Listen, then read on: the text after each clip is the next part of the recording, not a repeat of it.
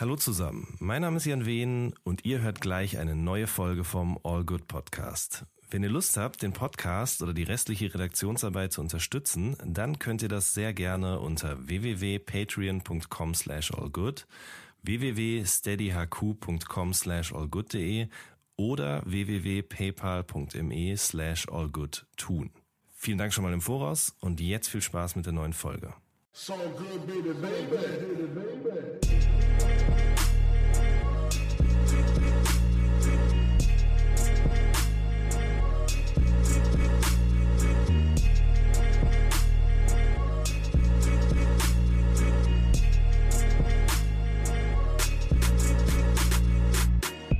Hallo zusammen, mein Name ist Jan Wehn und ihr hört eine neue Folge vom All Good Podcast. Und äh, ich sitze hier heute mit einem Mann zusammen, der sehr viel für Frankfurter Hip-Hop, aber auch für deutschen Hip-Hop und Rap und darüber hinaus gemacht hat. Sein Name ist DJ Kitsune. Ich grüße dich. Ich grüße dich. Ich habe gerade äh, hab versucht, dir nicht ins Gesicht zu schauen, sondern an die Wand und habe gerade voll den Film gehabt, weil ich normalerweise den Podcast immer im Auto höre und dachte, boah krass, ich, ich höre gerade einen Podcast.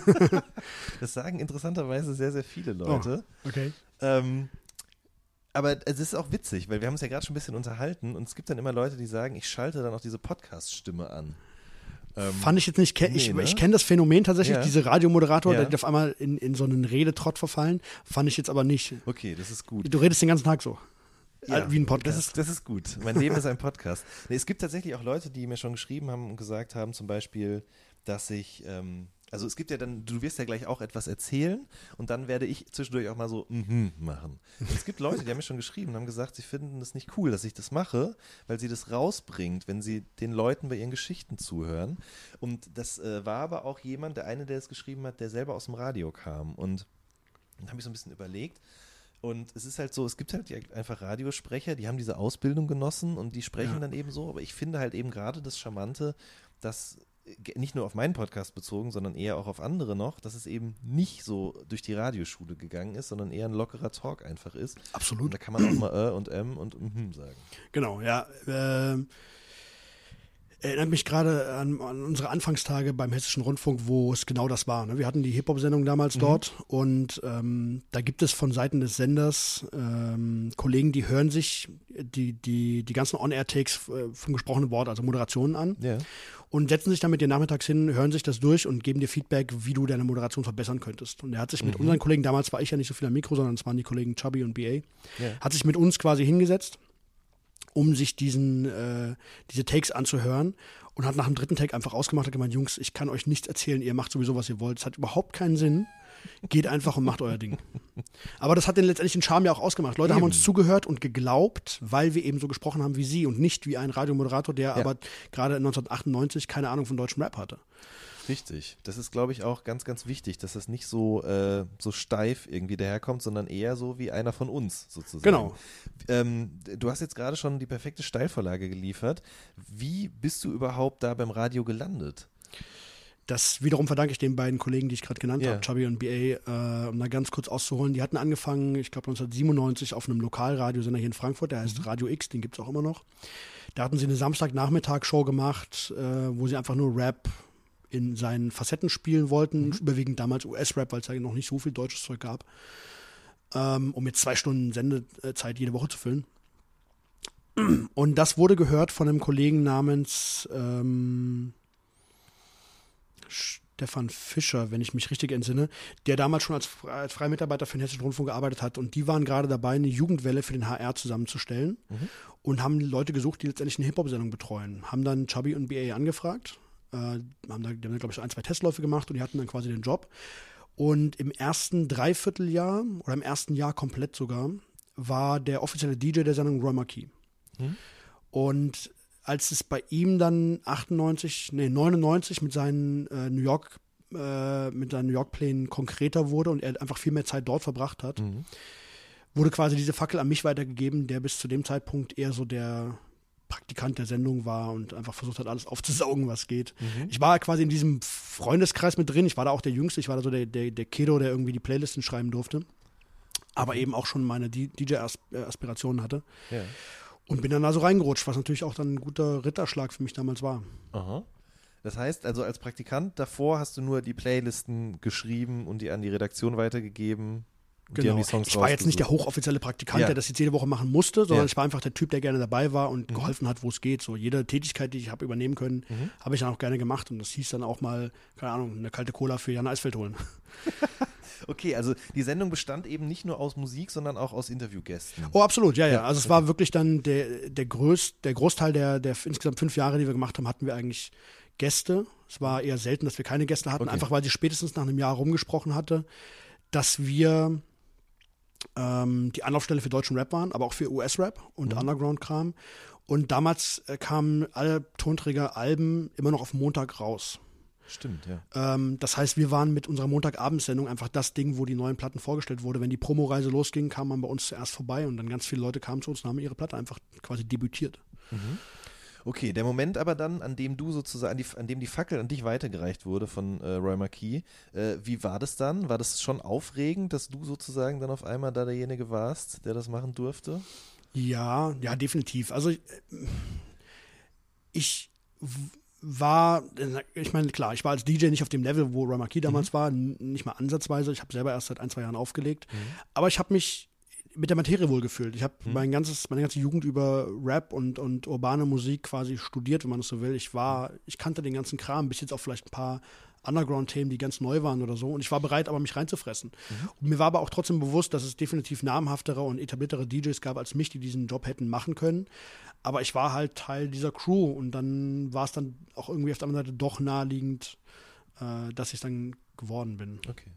Wie bist du überhaupt zum DJing gekommen? Du hast gerade gesagt, du hast die Musik studiert. Das habe ich auch. Ich bin kein DJ geworden. Ja, ich wollte nie DJ werden.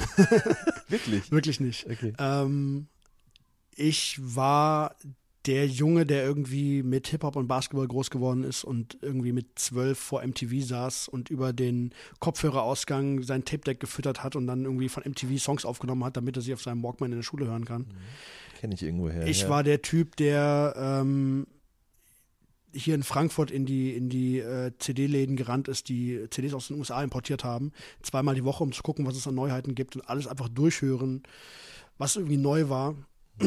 ähm, ich habe das einfach auf, aufgesogen wie ein Schwamm ähm, und habe sehr früh meine, meine Meinung da gebildet. Ich habe die Musik gemocht.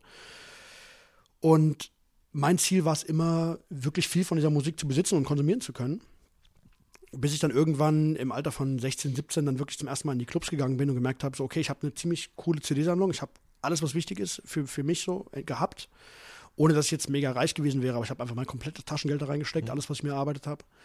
Ähm, und habe dann aber im Club gemerkt, fuck, diese DJs, die haben ja Remixe und Versionen, die habe ich noch nie gehört. Wo mhm. kriege ich das her? Mhm. Und dann wurde ich quasi gezwungen, in den Plattenladen zu gehen.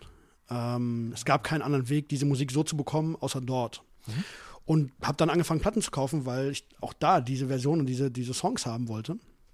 Bis ich dann irgendwann von den Jungs, einfach weil ich so viel Zeit dort verbracht habe, darauf angesprochen wurde: Hey, sag mal, du hast so viel Plan von Musik, hast du nicht, warum legst du eigentlich nicht auf? Ich meine, weil ich keinen Bock drauf habe. ich, ich, ich, bin überhaupt, jeder, der mich privat kennt, ich bin überhaupt kein Mittelpunktsmensch oder so. Ähm, mhm. Ich habe diese, diese Bühnenaspiration habe ich einfach nicht. Äh, oder sagen wir mal, lange nicht gehabt. Ähm, ich wollte einfach nur geile Musik hören.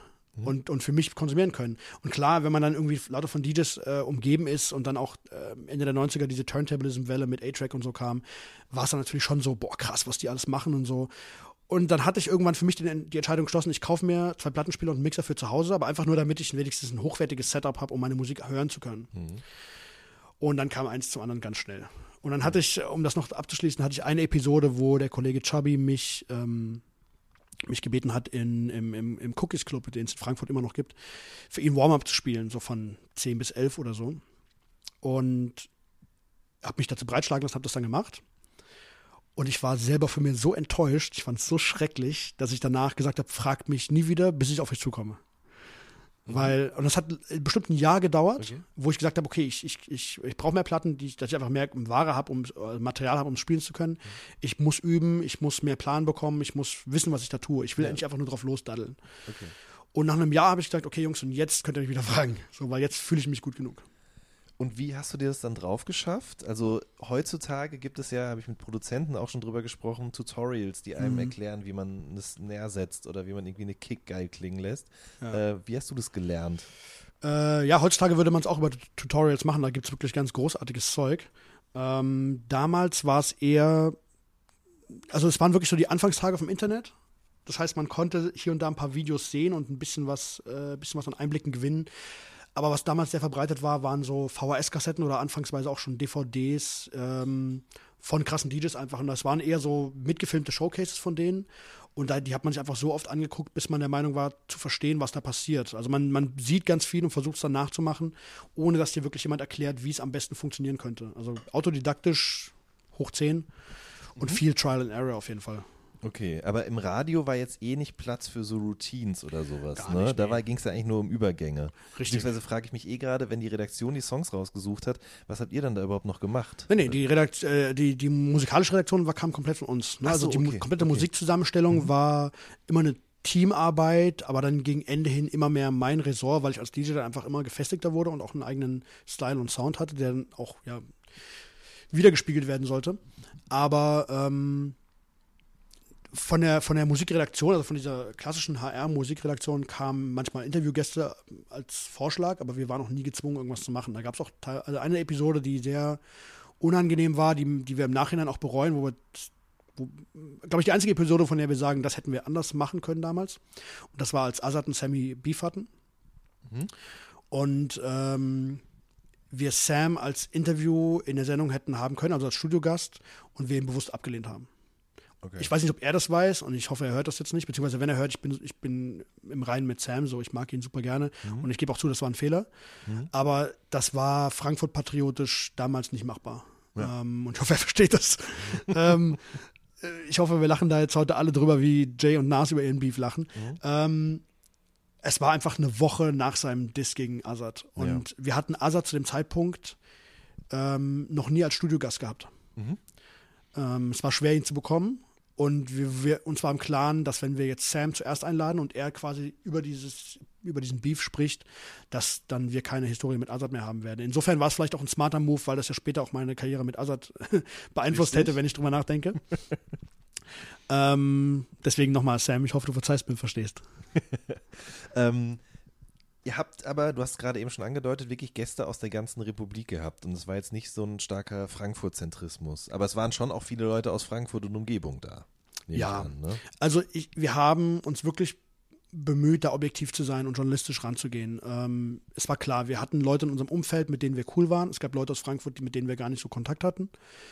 Und trotzdem hatten wir versucht, immer danach zu gehen, wer hat eine Relevanz in der Stadt oder regi- überregional auch. Ähm, und zwar spätestens nach ein, zwei Jahren war uns bewusst, dass wir so gehandelt werden als die wichtigste Hip-Hop-Sendung im Lande. Auf dem öffentlich-rechtlichen gab es, waren wir so die einzigen. Ähm, mit zwei Stunden Sendezeit jede Woche. Äh, das war schon sehr, sehr viel. Wir konnten machen, was wir wollten im Prinzip und haben dann wirklich eben versucht, objektiv ranzugehen und dann nicht so sehr danach zu schauen, wen mögen wir persönlich, sondern wer spielt in unserer kleinen Szene gerade eine Rolle und wer ist wichtig, wen sollten wir mal haben. Hattet ihr auch internationale Gäste da? Jede Menge, ja. Zum Beispiel? Der La war so der krasseste. Jay wahrscheinlich. Der war da? Äh, den hatten wir interviewt im Hotel hier in Frankfurt und haben Ja. dann halt die Segmente benutzt für die Sendung. Krass. Wie, wie viel Zeit hattet ihr? Eine Stunde? Echt? Ja, ja. Wie, welches Jahr war das? Das war ähm, Blueprint 2.1. Das müsste gewesen sein 2004. 2004, ne? Genau. Ja. Heftig. Weil, hattet ihr da spezielle Connections oder lief das über die Plattenfirma? Weil ich erinnere mich dran, dass diese Ami-Interviews, also von denen ich auch nicht so viele gemacht habe, gerade weil die immer so kurz waren, Mhm. mit einem Snoop oder mit dem Kendrick hatte ich immer so 15 Minuten und das Ähm, war schon viel. Das war viel, ja. Ähm, ich glaube, es war die Phase, wo es noch nicht komplett wahnsinnig um Jay wurde, Mhm. sondern es war, also ich kann mich nicht erinnern, dass es eine Tour gab zu den Alben davor. Es Mhm. gab keine Blueprint-Tour, an die ich mich erinnern könnte. Es gab keine, also Reasonable Doubt oder so sowieso nicht. Da war er, glaube ich, einfach nicht in Deutschland. Oder vielleicht mal für einen Gig in Berlin oder so. Ähm, es waren, glaube ich, so die ersten Ausflüge, wo er wirklich viel in Europa gemacht hat. Und ich glaube, das war Grund für eine etwas höhere Toleranz, was das angeht. Und wie Das gesagt, wir stimmt. hatten aber auch den Ruf weg, so ein bisschen, das ist mit die wichtigste Radiosendung, die du in Deutschland machen kannst. Okay, Ähm, ja. Das hat uns dann sehr geholfen. Wir hatten halt mit diesen, ich meine, es muss ja damals jemand von Universal gewesen sein, äh, mit diesen Promotern Mhm.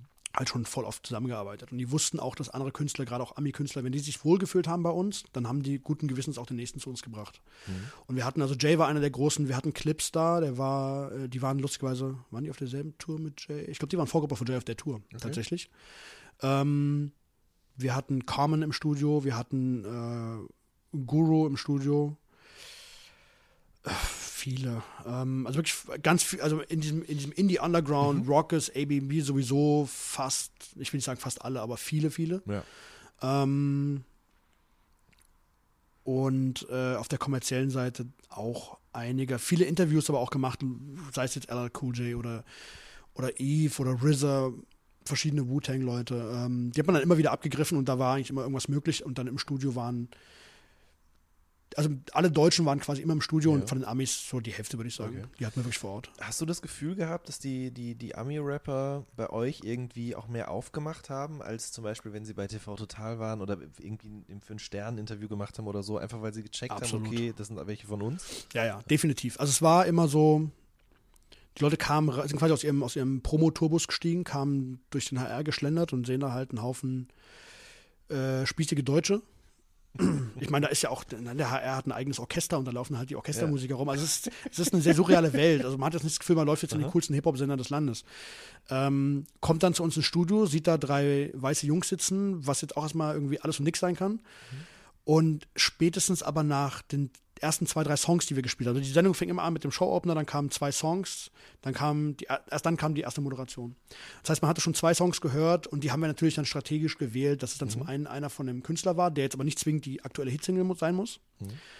Und natürlich irgendwie, wir haben viel Underground gespielt damals oder halt sehr, sehr krediblen Rap, Ja. sei es jetzt Nas oder damals frühe 50 Cent, Eminem, einfach lyrisches Zeug, gutes Zeug, sehr gute Produktion.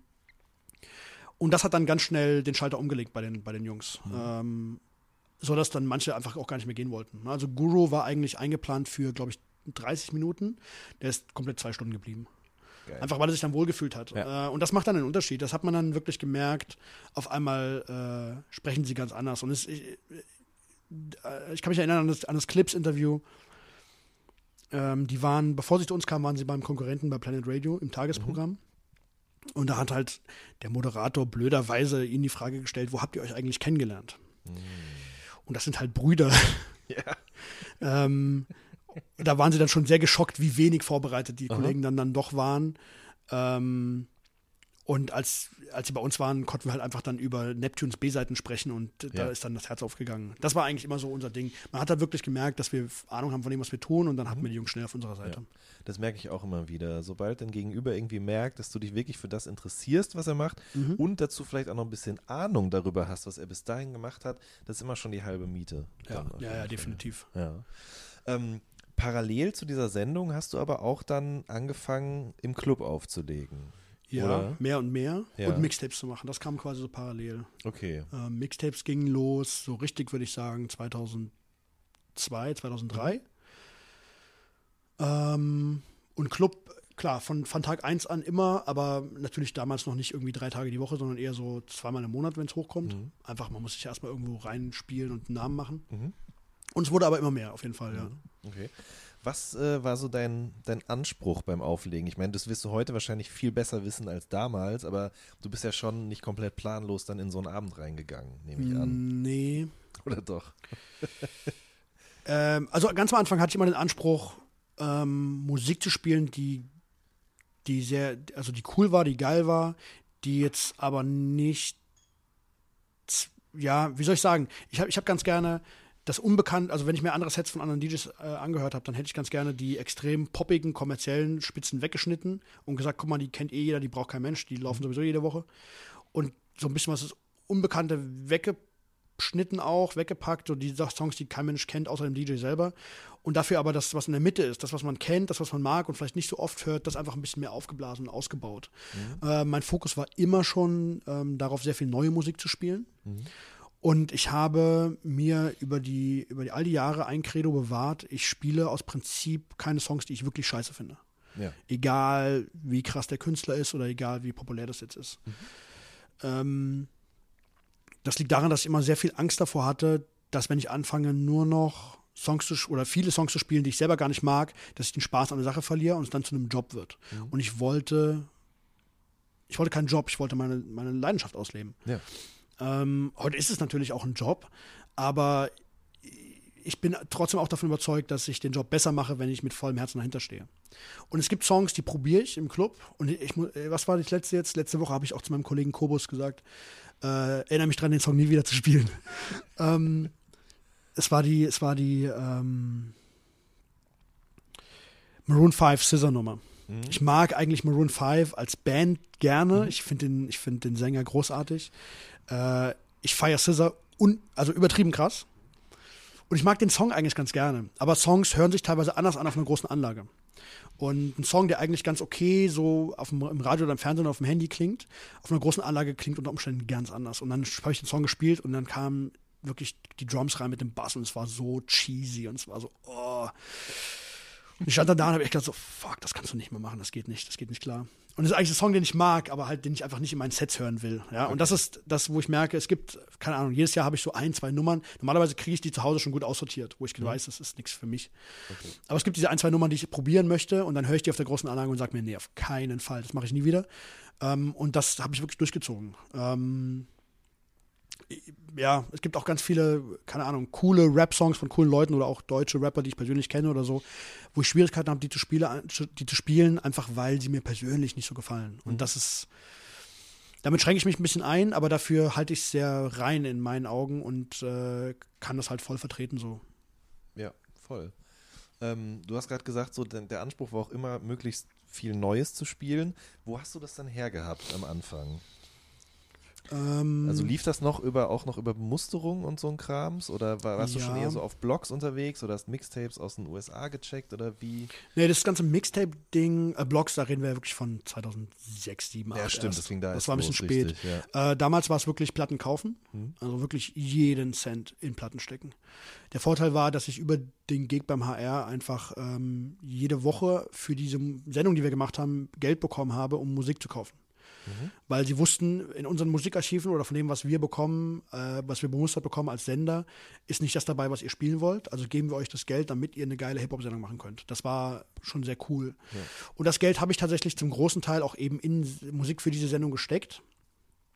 Aber ich habe mich natürlich auch nicht gewehrt, äh, da mal ein, zwei Sachen zu kaufen, die ich nur für den Club gebrauchen konnte.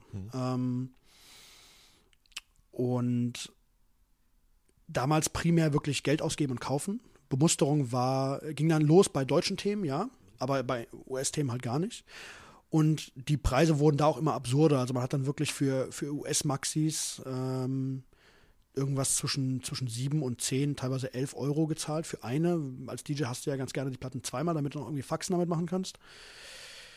Das ist krass ins Geld gegangen. Und das war, da, da äh, fange ich mal mit der Überleitung an, das war der Schritt für mich zu sagen, und jetzt gehe ich nach Amerika. Weil ähm, also ich war schon vorher dort und ich hatte äh, dort äh, die ersten Leute kennengelernt.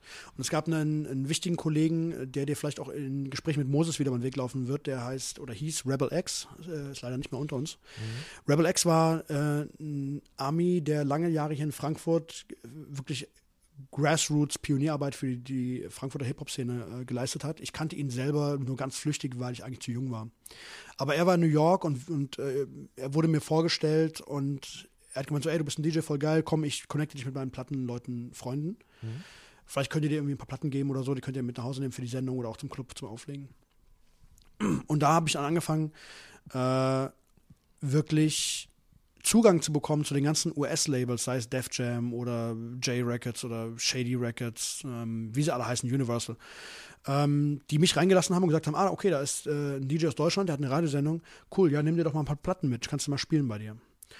Sodass ich dann ganz schnell das ganze Geld, was ich vorher hier im Plattenladen gelassen habe, habe ich dann einfach in Flüge und Hotel gesteckt und habe mir die Platten dort umsonst geholt, was unter Umständen ähm, deutlich günstiger war Klar. und dazu aber auch geholfen hat, ganz viel Netzwerk dort aufzubauen und auch einfach die Kultur anders einzusaugen, als es 2002, 2003 hier in Deutschland der Fall gewesen wäre, wo Internet gerade erst losging. Also es war wirklich die Art und Weise, wie Hip-Hop dort gelebt wurde, war kein Vergleich zu dem, was wir hier in Deutschland gemacht haben. Und jetzt würde ich sagen, nimmt sich das gar nicht mehr so viel. Einfach weil die ganze Welt so gleichgeschaltet ist. Aber damals war es einfach ein Riesenunterschied. Und zwar in gewisser Weise, das meine ich jetzt gar nicht arrogant, aber es war ein intellektueller Vorteil, einfach näher an dieser Quelle zu sein und das besser zu verstehen, was die eigentlich machen und wo die herkommen. Inwiefern? Also wie hat sich das unterschieden? Vielleicht kannst du das mal ein bisschen runterbrechen. Ich glaube, du verstehst den, den Struggle gerade von so New Yorker Street-Rappern, den verstehst du besser, wenn du mal in den Queensbridge Projects gestanden hast. Mhm. Ähm, du verstehst es, wenn du siehst, wie kaputt Leute in den Ghettos sind. Du verstehst, ähm, du verstehst es besser, wenn du weißt, wie teuer es ist, dort zu leben und wie, wie wenig manche Leute haben und alles irgendwie daraus machen müssen. Äh, und das, das fängt dann auch bei so Sachen an wie, äh, was kostet es mich eigentlich, so ein Mixtape aufzunehmen? Wie nehme ich das denn auf? In welches Studio, Studio gehe ich? Was kostet so ein Studio am Tag, mhm. damit ich halbwegs normal klinge? Ähm, und aber auch einfach, äh, für mich war ein ganz wichtiges Mom äh, ganz, ganz wichtiger Moment, ähm, als ich zum ersten Mal in, in Beat Street reingelaufen bin, in Brooklyn, der damals größte Plattenladen wahrscheinlich der Welt für Hip-Hop so. Ähm, aber auf jeden Fall das Mecker für, Hip für, für Plattenläden in New York. Mhm.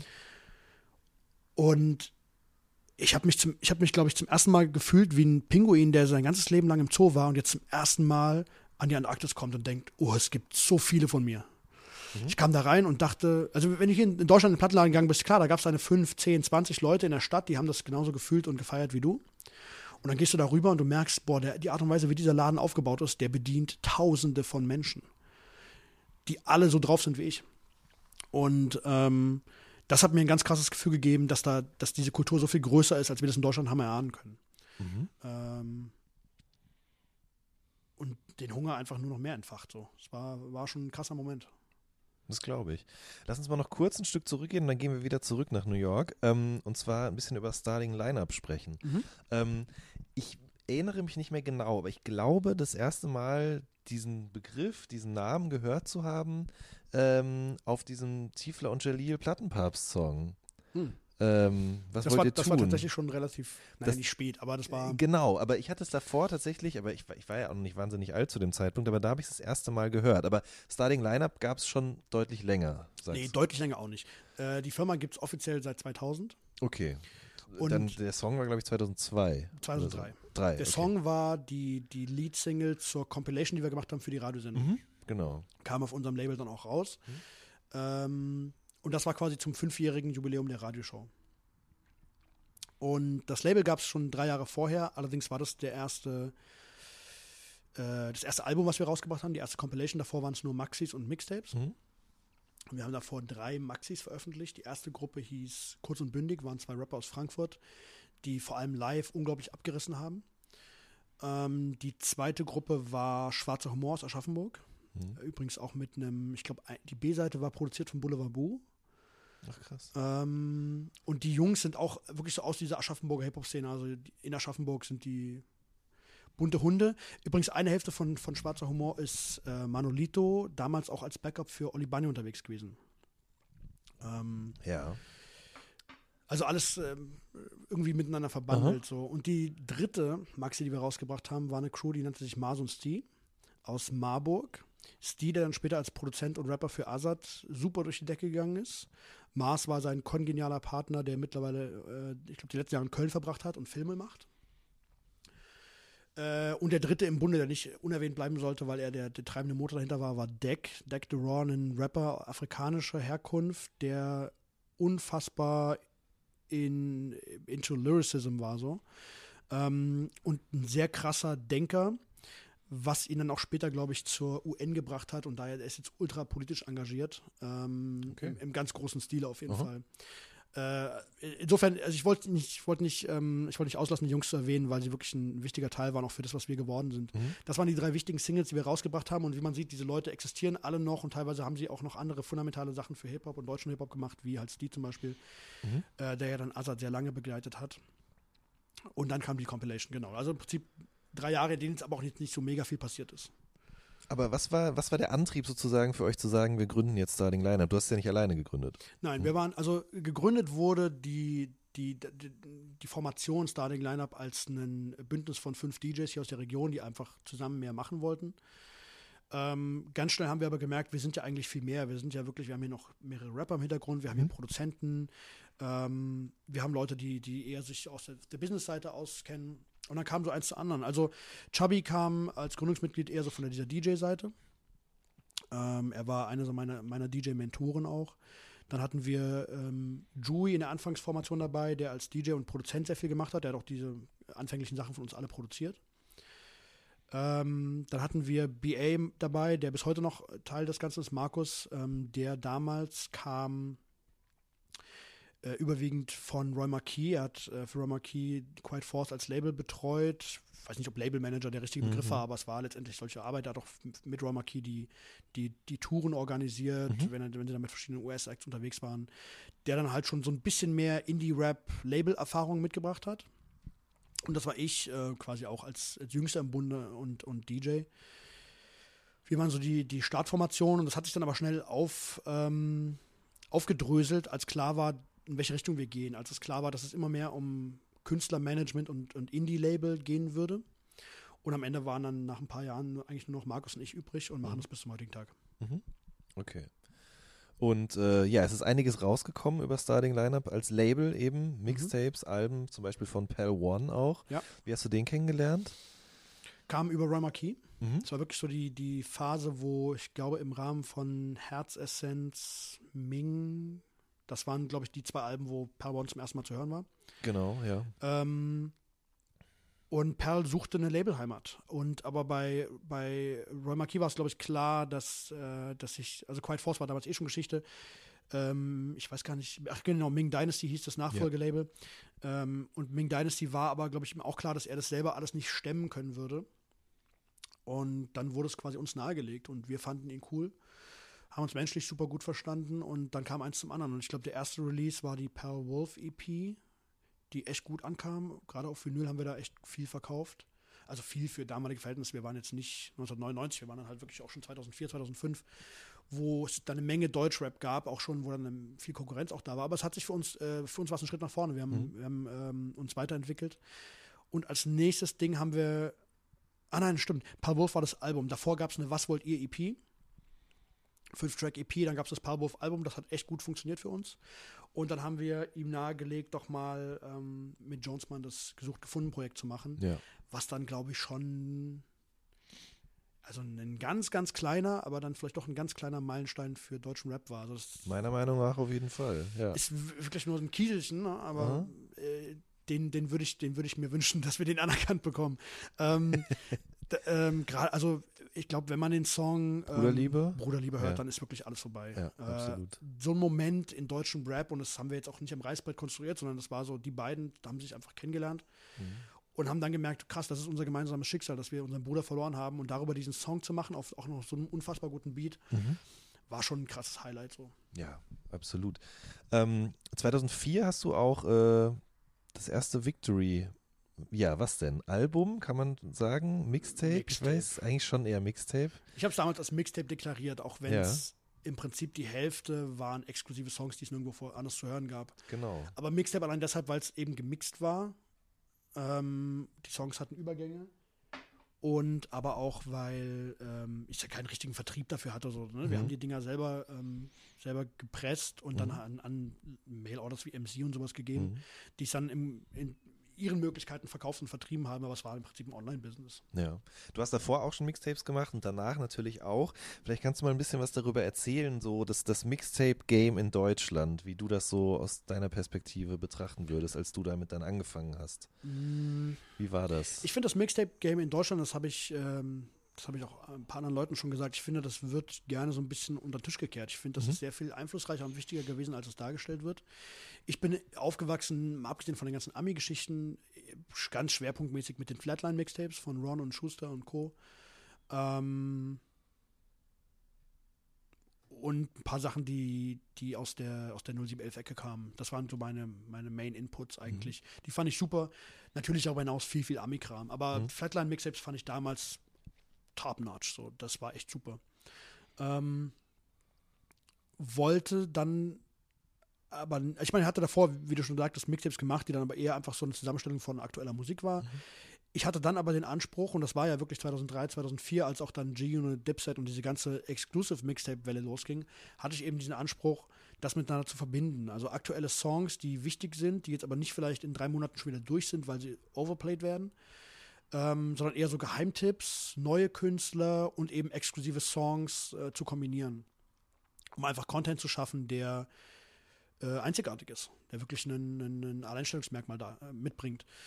Und habe dann natürlich ganz massiv auch über die Live-Gäste, die wir in der Radiosendung hatten, da einfach Material abgegriffen und dazu über meine äh, neuen Connections nach New York und wurde da einfach Künstlern vorgestellt oder die, die, die Manager oder A&Rs haben das halt gefeiert, haben es cool gefunden und haben gesagt, hier ist ein ganz neues Signing von uns, hier ist ein Song, der ist noch gar nicht draußen, den kannst du auf der Mixtape packen und so kam dann eins zum anderen.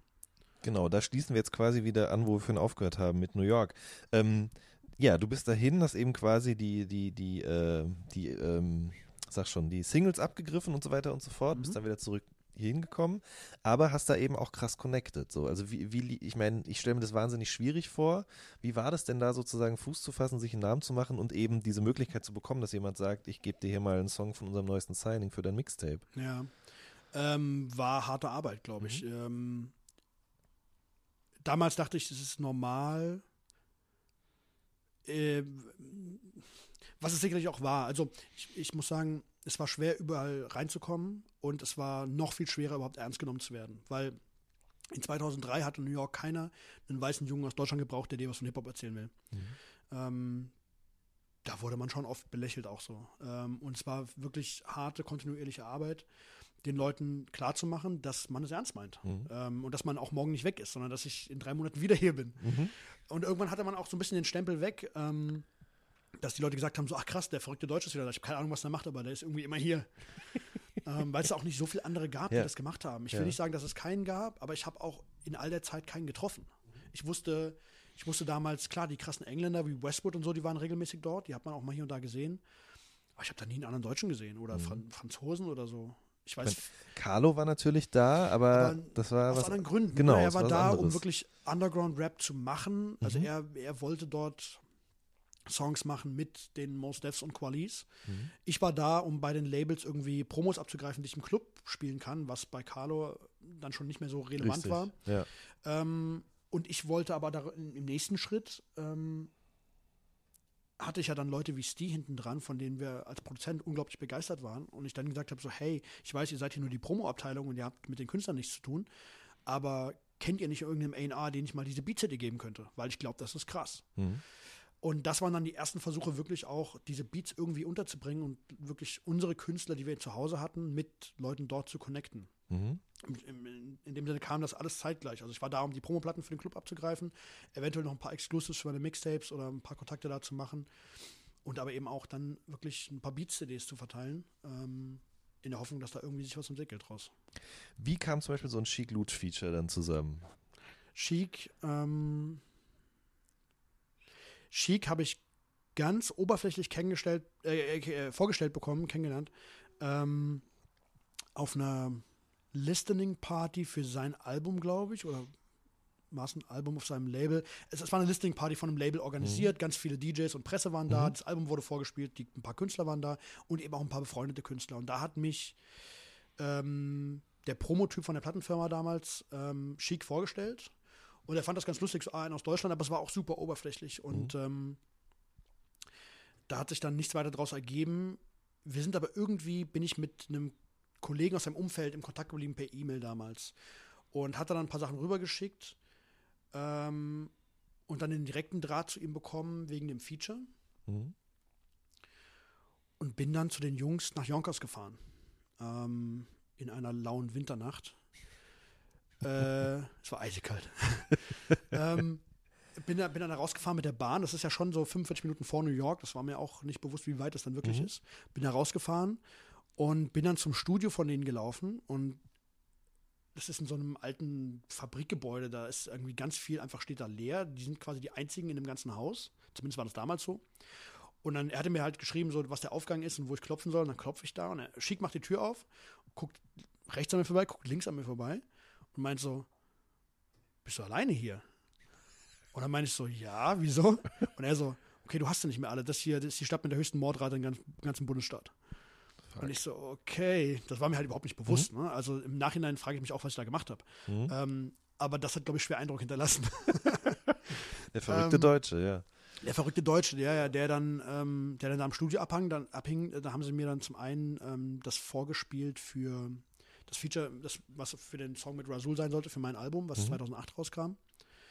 Äh, und zum anderen habe ich da aber auch den Jungs schon den Beat gegeben von Crader, der später dann die Single von ihnen wurde, mhm. namens Get That Paper, was dann quasi unser erster wirklich nennenswerter Erfolg war mit Crader in den USA. Also mhm. das kam quasi, ist nicht am selben Tag passiert, aber das mhm. war so, am selben Tag hat man beides quasi so mitbekommen. Ja, okay, verstehe. So, ähm, Rasul, vielleicht können wir über den noch kurz sprechen. Du hast ihn mhm. gerade eben schon äh, genannt. Ähm, MC von Square One. Ja leider verstorben.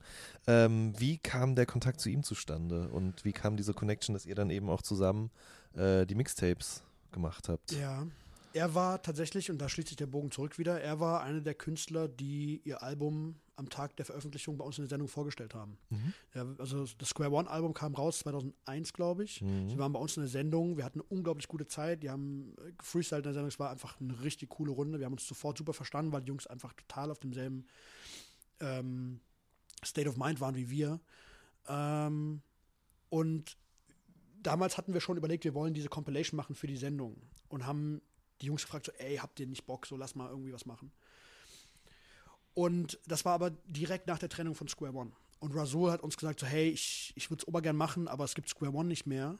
Ähm, ich will euch aber nicht hängen lassen. Ich, ich komme vorbei, lass mal, lass mal was machen. Wir hatten damals ein Studio in Offenbach. Ähm, er kam und er hatte auch keine, ähm, er hatte auch keine Beats mehr, weil Iman ja seine ganzen Beats gemacht hat und er mhm. hatte auch mit Iman ja in dem Moment nichts mehr zu tun.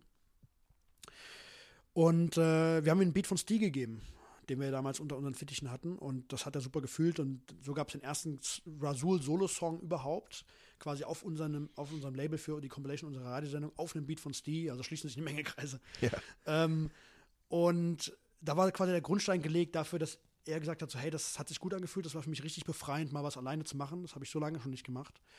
Und ab dem Moment, also ab diesem Zeitpunkt kam er regelmäßig nach Frankfurt. Er hat dann einfach bei uns auf der Couch gepennt und mhm. hat bei uns im Studio Kaffee umsonst aufnehmen können. Er hat mehr und mehr Solozeug gemacht. 2004, 2005. Ähm, und dann irgendwann hatten wir so viel Material zusammen, dass wir gesagt haben, okay, weißt du was, jetzt hauen wir mal richtig auf die Kacke.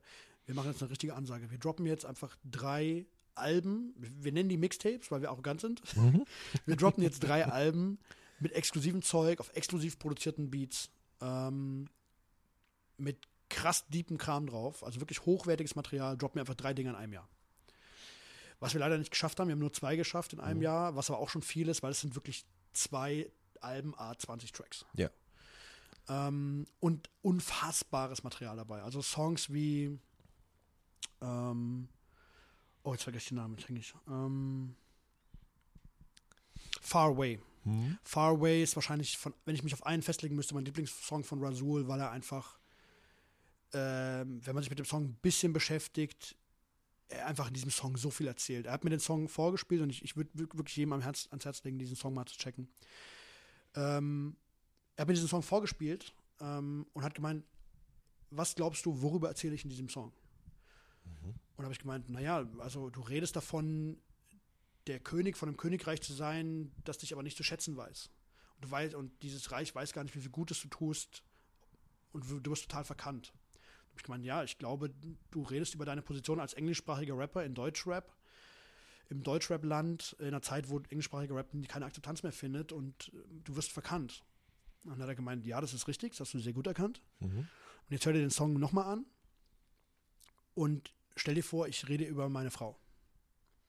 Und habe ich so eine Gänsehaut bekommen und seitdem heule ich, wenn ich den Song höre, jedes Mal. Mhm. Einfach weil er einfach diese zwei, diese zwei unglaublichen, äh, schmerzhaften Themen für sich in diesem Moment es geschafft hat, die in einen Song zu packen, der in beide Richtungen funktioniert und dieses Gefühl in beiden Welten perfekt transportiert mit mhm. allen Metaphern, die drinstecken. Mhm. Das fand ich so unfassbar krass, ähm, dass ich danach nie wieder an ihm als Person, also als Künstler gezweifelt habe. Ja.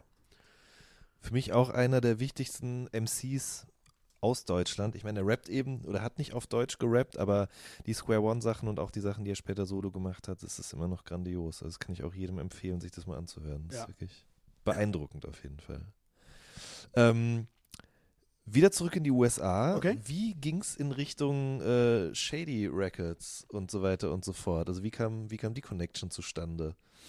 Ähm, über meine äh, über meine DJ-Tätigkeiten. Ich hatte Mhm. bei Warner Records in New York einen Kollegen kennengelernt namens Akio, mit dem ich heute immer noch sehr gut befreundet bin.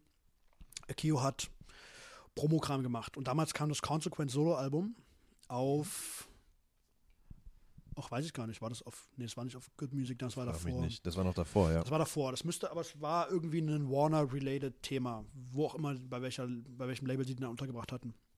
Und er, hat, ähm, er hatte mich immer mit, mit Promos versorgt, so ein bisschen und wusste, dass ich so ein bisschen Plan habe und hat gemeint, so, hey, wir wollen das irgendwie ein bisschen, äh, bisschen groß machen. Hast du nicht irgendwie eine Möglichkeit, da in Deutschland irgendwie ein Interview für zu machen, für irgendein Medium, Zeitung, was auch immer. Mhm. Die Radiosendung hatten wir zum Zeitpunkt dann schon nicht mehr. Aber ich hatte eben als, als äh, freier Mitarbeiter für Magazine wie die Juice ab und zu gemacht, äh, Sachen gemacht, ganz flüchtig, aber immer wieder mal, aber auch für andere kleinere Magazine und habe das da einfach untergebracht und habe ähm, ein Interview gemacht, was Consequence wohl so cool im Nachhinein fand, ein Telefoninterview, dass er wirklich sehr gut über mich gesprochen hat. Und das in der Kombination mit meinen DJ-Tätigkeiten hat dann dem Kollegen Akio gesagt, also hat ihm ein gutes Gefühl gegeben einfach und er war sehr close mit Who Kid. Ähm, Ja. Und Who Kid hatte gerade so dieses DJ-Team zusammengestellt und für, für die war es halt aus Marketinggründen wichtig, in verschiedenen Märkten einflussreiche Leute zu haben. Und in Deutschland hatten sie einfach noch keinen. Und dann haben sie gesagt, hey, guck mal, du bist mit Magazin, du hast eine Radiosendung, du machst Mixtapes, du legst in Clubs auf, was wollen wir denn mehr? Perfekt. Ja. Willst du nicht dabei sein? Und das war für mich natürlich dann ähm, sehr äh, hat sehr viele Türen geöffnet, glaube ich, im Mhm. Nachhinein. Auch wenn es auf eine sehr subtile Art und Weise war, es war wie so eine Art Gütesiegel. Letztendlich habe ich nichts davon und 50 Cent hat mir irgendwie kein Geld gegeben oder so. Ähm, aber es war dieses Gütesiegel, was anderen Amis gegenüber, zumindest in dieser Ära, gesagt hat, okay, der ist irgendwie bei den guten Jungs dabei, so, bei Ja. den coolen. Ähm, und das hat, das hat definitiv geholfen. Bei was? Also was hat das für Türen geöffnet? Ähm, bei Künstlern, bei Labels, äh, überwiegend in den USA. Ich glaube, in Deutschland konnte nie einer so richtig greifen, was dieses Shadyville eigentlich sein soll.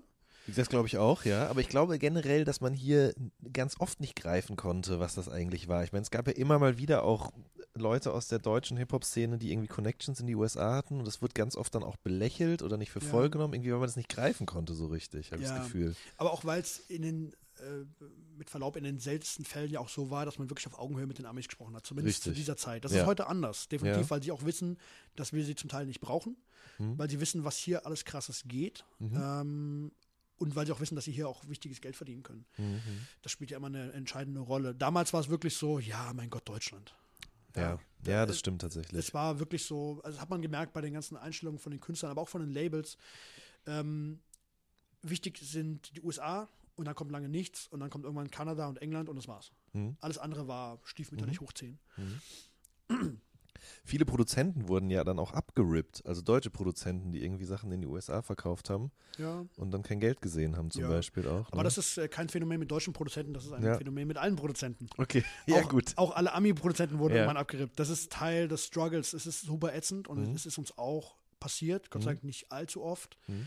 Ähm, aber es ist wirklich so, kein Produzent, den du treffen wirst in diesem Hip-Hop-Kreis, wird dir sagen, dass ihm das nicht passiert ist. Mhm. Also das ist, ob es Kanye ist oder Just Blaze oder Alchemist, alle hatten diese Episode, wo irgendwas total merkwürdig gelaufen ist. Im Nachhinein hast du kein Geld gesehen oder der Künstler hat dich nie irgendwie, Mhm. äh, hat sich nie bei dir gemeldet oder was.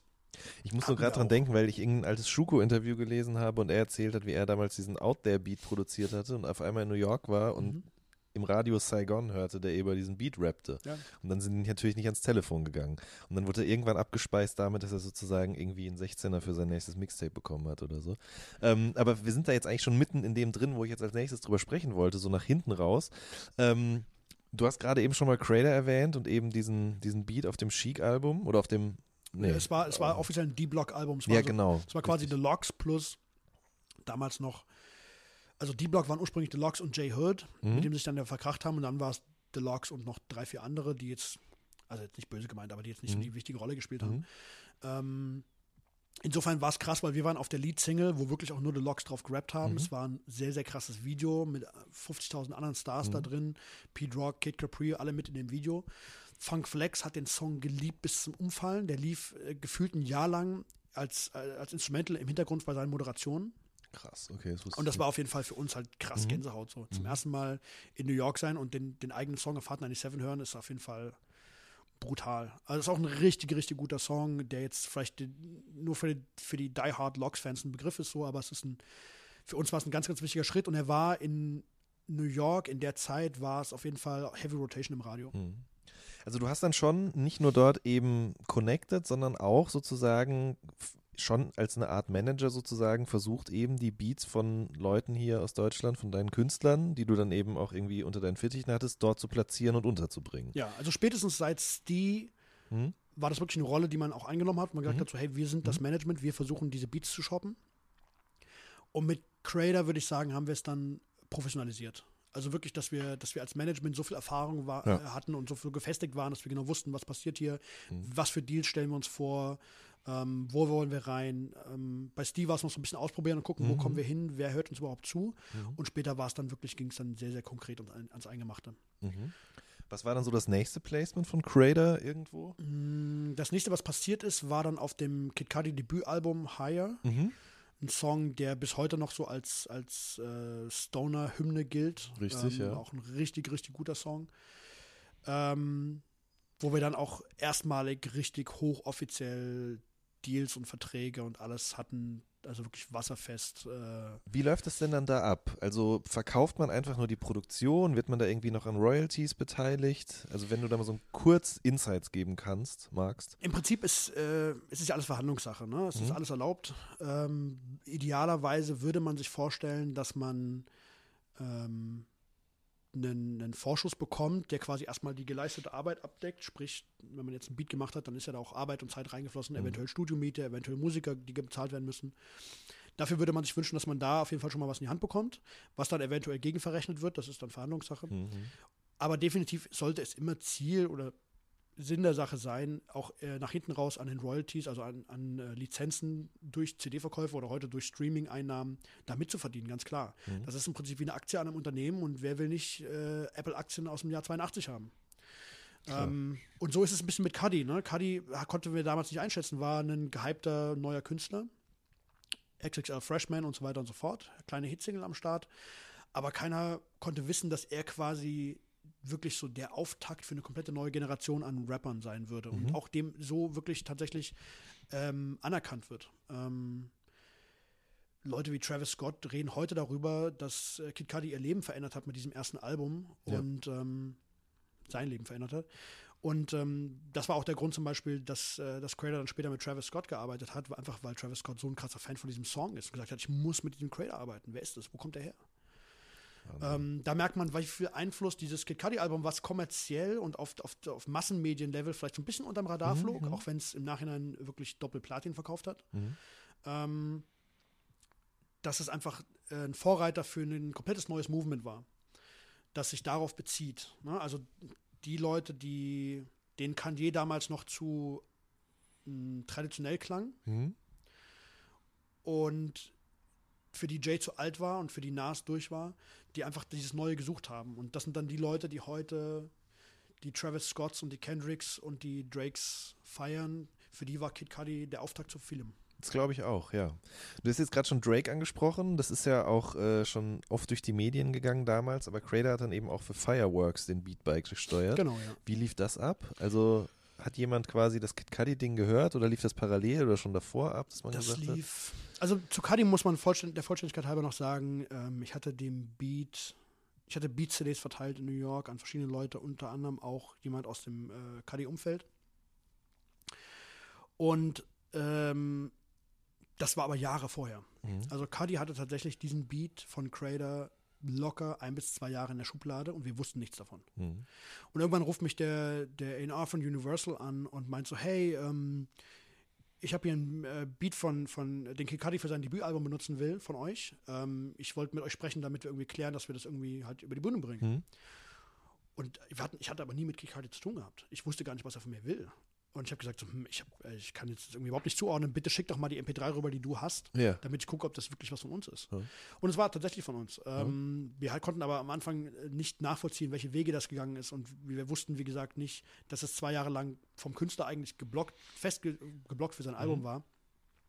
Aber uns keiner was gesagt hat. Ähm, Drake hatte ich beobachtet so richtig seit dem So Far Gone Mixtape. Ja. Vorher so ein bisschen mitbekommen, Replacement Girl, so die Mixtapes davor, aber nicht so richtig mich reingehangen in die Materie. Das war auch ziemlich random, finde ich. So ein bisschen, Ja. ja. Ähm, und Das es heißt gab, ziemlich, aber ein bisschen, ja. ähm, ja, und er, er war ja eben als der, als der, der, der äh, nerdige Typ aus Toronto hat er jetzt auch in, in New York jetzt noch nicht so viel Aufmerksamkeit Mhm. bekommen. Es war auch ein Ding, was viel dann über so Blogs wie Nah Right und Two Dope Boys und so funktioniert Ja, hat. ja. Äh, gar nicht so sehr auf den Straßen von New York. Ähm, mit So Far Gone war das irgendwie anders. Und das war das erste kohärente Werk, wenn man so will, wo sie wirklich diesen, diesen frühen Drake-Sound ähm, hinbekommen haben, dass man ihn begreifen konnte. Und er war auf, auf, auf Mixtape-Länge komplett durchgehend zu, zu verstehen. Und das war was, was ich sehr, sehr beeindruckend fand. Ich habe das Creator Game gemeint, hör das mal an. Ich glaube, das, das, wird, das wird oberkrass. Das ist jetzt schon voll krass. Ähm, und zeitgleich hatte ich versucht, die Fühler auszustrecken. Wer kennt wen? Wie könnten wir da irgendwie in Kontakt kommen? Zwei Anläufe, die nicht funktioniert haben. Beim dritten Anlauf war ich dann ähm, mit Oliver von Ovo äh, in Kontakt. Und wir hatten dann für New York eine Session ausgemacht, wo wir sagten, okay, wir, wir gehen ins Studio. Die sind gerade unterwegs, die waren mit Wayne auf Tour. Äh, Wir waren mit Creator New York, wir so, ey, ihr habt morgen einen Tag frei oder wir können vielleicht auch vor dem Konzert oder so, lasst uns ins Studio gehen, einfach nur, wenn ihr nur ein paar Beats anhören wollt, einfach mal irgendwie viben so. Und dann kamen irgendwie ein paar Tage, wir waren, glaube ich, kurz vorm Abflug nach New York, kam irgendwie die E-Mail von Oliver und er hat gemeint so, ey, nur zur Info, ähm, Drizzy hat sich beim Konzert irgendwie das Knie verdreht und muss operiert werden. Ja, das ist das, wo er, ja. Genau. Und äh, wir können die, die Session leider nicht machen, aber lass uns einfach weiter in Kontakt bleiben, schickt einfach Beats rüber, aber er muss, wir können halt momentan nicht performen, wir können gar nichts machen, er muss chillen. Und wir so, okay, ja, schade, hat natürlich das Herz gebrochen in dem Moment, aber was willst du machen? Aber wir sind tatsächlich in Kontakt geblieben und ich habe ihm weiter Beats geschickt. Und dann irgendwann war dieser Fireworks-Beat dabei, von dem ich, und da will ich auch ganz ehrlich sein, ich habe Crater gesagt, so, ey, ich glaube nie, dass die den picken werden. Ich habe gemeint, lass uns den nicht, lass uns den aussortieren aus dem, aus dem Package. Ich habe gemeint, ey, der klingt so krass nach Drake, aber ich glaube, ich weiß nicht, warum sie den nehmen sollten, wenn Fordy den noch, der macht doch genau so einen Sound. Warum, soll, warum brauchen die da für uns? Und er so, ja, ich weiß nicht, ich habe so ein Gefühl. Ich So, ja, okay, scheiß drauf, packen wir ihn halt rein, schicken wir ihn raus. Rübergeschickt und dann ein paar Tage später ruft äh, Oliver wieder an und meint so, ey, nur zur Info, ich wollte euch kurz Bescheid geben, wir kriegen aktuell Beats irgendwie aus der ganzen Welt, Kanye, äh, Timbaland, alle wollen mit uns arbeiten so. Wir haben ja auch gerade bei Universal gesigned. Ähm, aber wir haben gestern Nacht zu Fireworks den ersten Song fürs Album aufgenommen. Ähm, und von allen Beats, die wir aus der ganzen Welt bekommen haben, war das der erste, den Drake unbedingt machen wollte. Und das war schon ein krasser Flash so. Und das war ein Dreivierteljahr, bevor das Album rauskam. Und kannst dir vorstellen, wie wir ein Dreivierteljahr zu Hause gesessen haben und einfach nur die Daumen gedrückt haben. Und Klar. gehofft haben, dass nicht irgendwas passiert, weil in einem Dreivierteljahr kann so viel sein. Ja. Und ähm, so viele andere Produzenten wollten auf diesem Album stattfinden und der Song ist aber trotzdem draufgeblieben. Und war, war ja auch ein krass wichtiger Song, vor allem weil er auch mit die erste Zeile von Fireworks schließt hier an, an die letzte Zeile vom, von der So Far Gone EP, ähm, um quasi diese Brücke in die, in die Major-Label-Welt zu, zu schlagen. Ähm, und das war ein, war ein sehr wichtiger Song, zu dem es übrigens noch eine lustige Anekdote gibt. Der Song hatte lange Zeit keine Hook. Und Drake ist auf Tour gegangen, er hat so eine College-Promo-Tour gemacht ähm, und hat den Song ohne Hook performt. Und er hat zu uns gesagt, also Fordy hat uns erzählt, äh, Drake will unbedingt den Sänger von Kings of Leon drauf haben. Kings of Leon fanden das aber anscheinend ziemlich scheiße und die hatten da überhaupt keinen Bock drauf. Die haben gesagt, so, "Hör, wer ist dieser Drake? Keine Ahnung, nie gehört. Die wollten es nicht machen. Und Drake war ein bisschen frustriert anscheinend davon und hat gesagt, ja gut, dann lass ich es halt so, wie es ist. Hat halt keine Hooks. Im Album-Opener muss jetzt auch nicht zwingend einen Hook haben. Und zeitgleich hatten Fordy und Drake aber ähm, für Alicia Keys an ihrem Album gearbeitet. Und es gab diesen Song ähm, Unbreakable. Nee, Unbreakable war es nicht. Ich ver verwechsel mal den Namen. Aber es war auf diesem Album. Er hat, die hatten einen Song für, für das Alicia Keys Album gemacht. Und da sind die beiden anscheinend relativ eng zusammengekommen, so dass Alicia gesagt hat: so, ey, Drake, ich feiere dich so sehr, wenn du irgendwas von mir brauchst, wenn ich dir irgendwas tun kann, um dich zu pushen, sagst du mir Bescheid.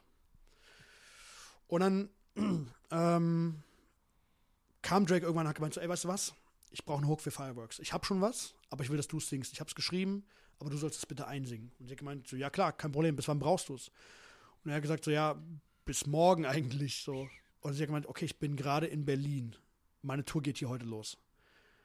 Oder nee, die Tour ging morgen los und sie war gerade in Berlin gelandet. Mhm. Und er so, okay, kannst du es irgendwie in Berlin aufnehmen? Und sie hat gemeint, so, ja, theoretisch schon, aber ich nehme nur auf mit Anne Michelli, das ist ihre ähm, Engineer, also ihr Engineer, weiblich.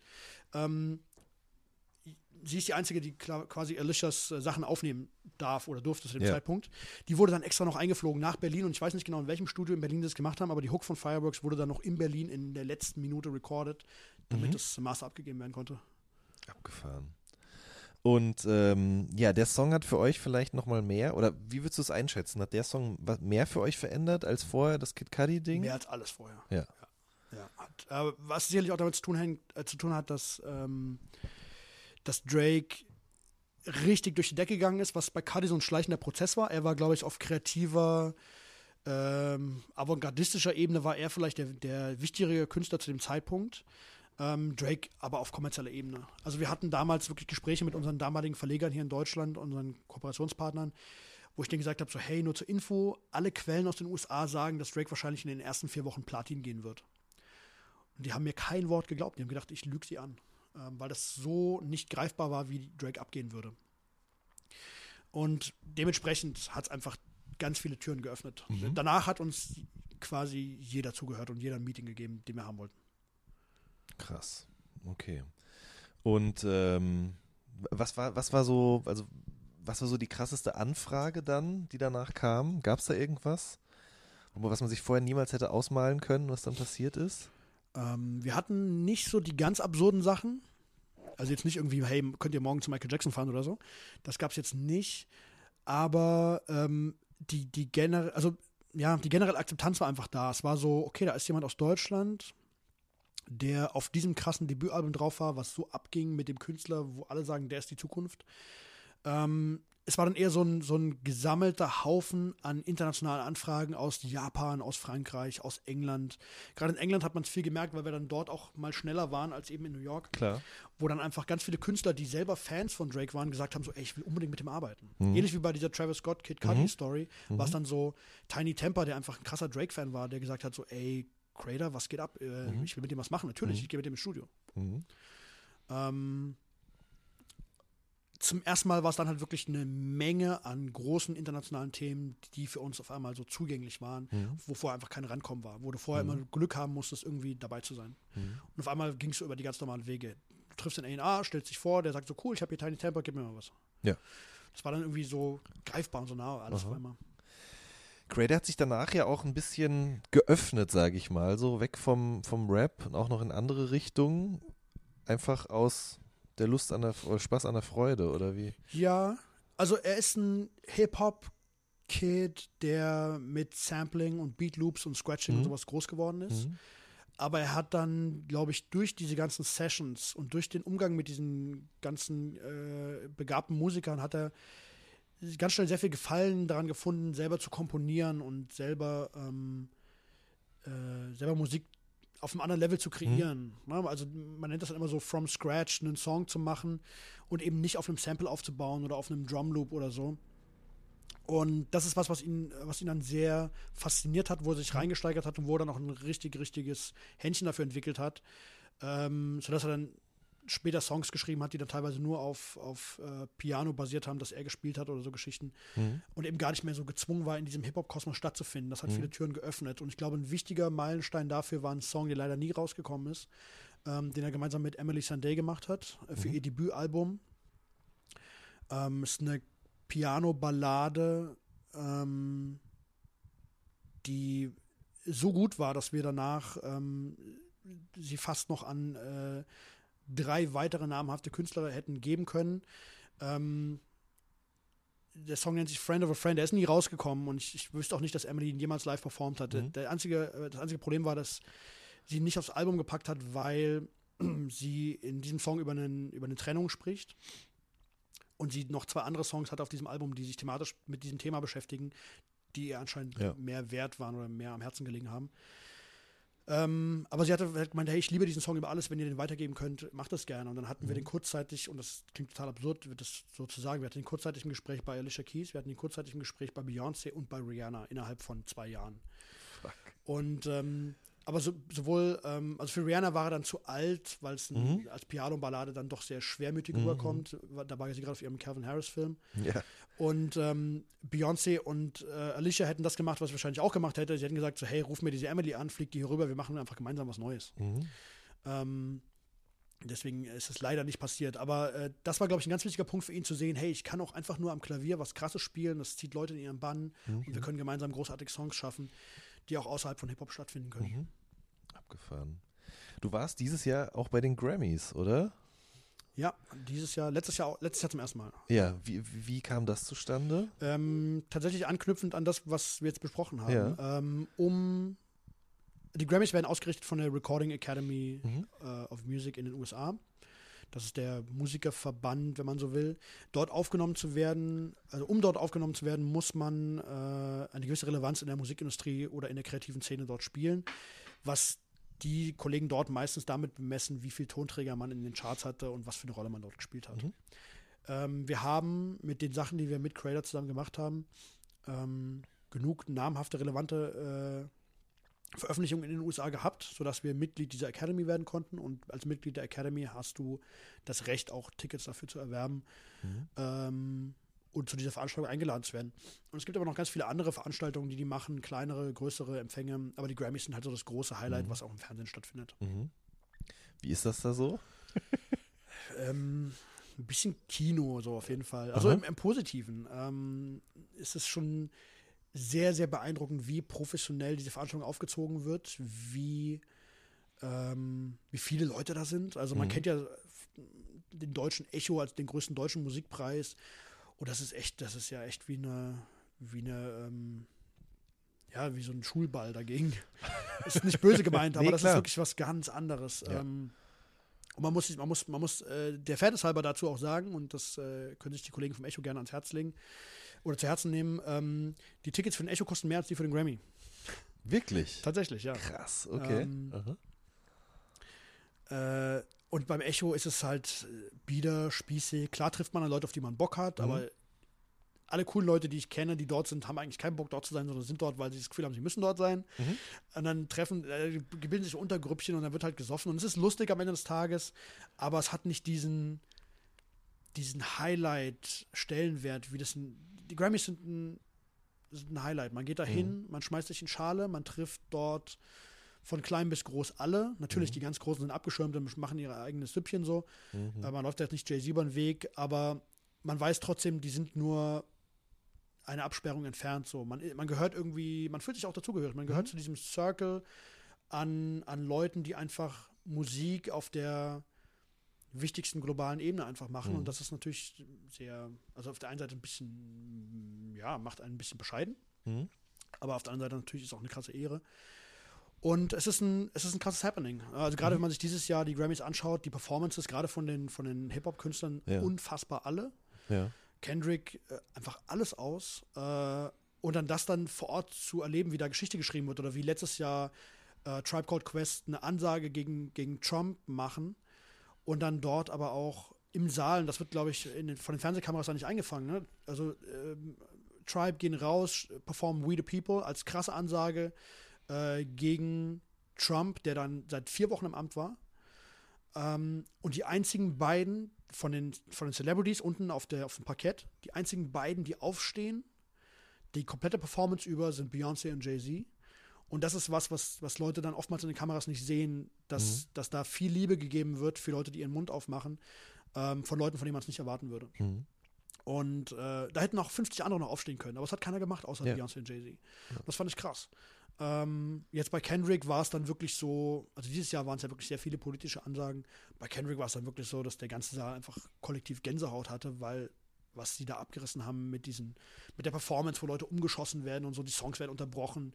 Dave Chappelle kommt raus, macht kurz diesen, diesen Hemming, nicht Hemingway, diesen, diesen ähm, Shakespeare-mäßigen äh, Comic Relief, kurz durchatmen, lachen, was war das denn jetzt? Und dann kommt wieder eine mega harte politische Ansage.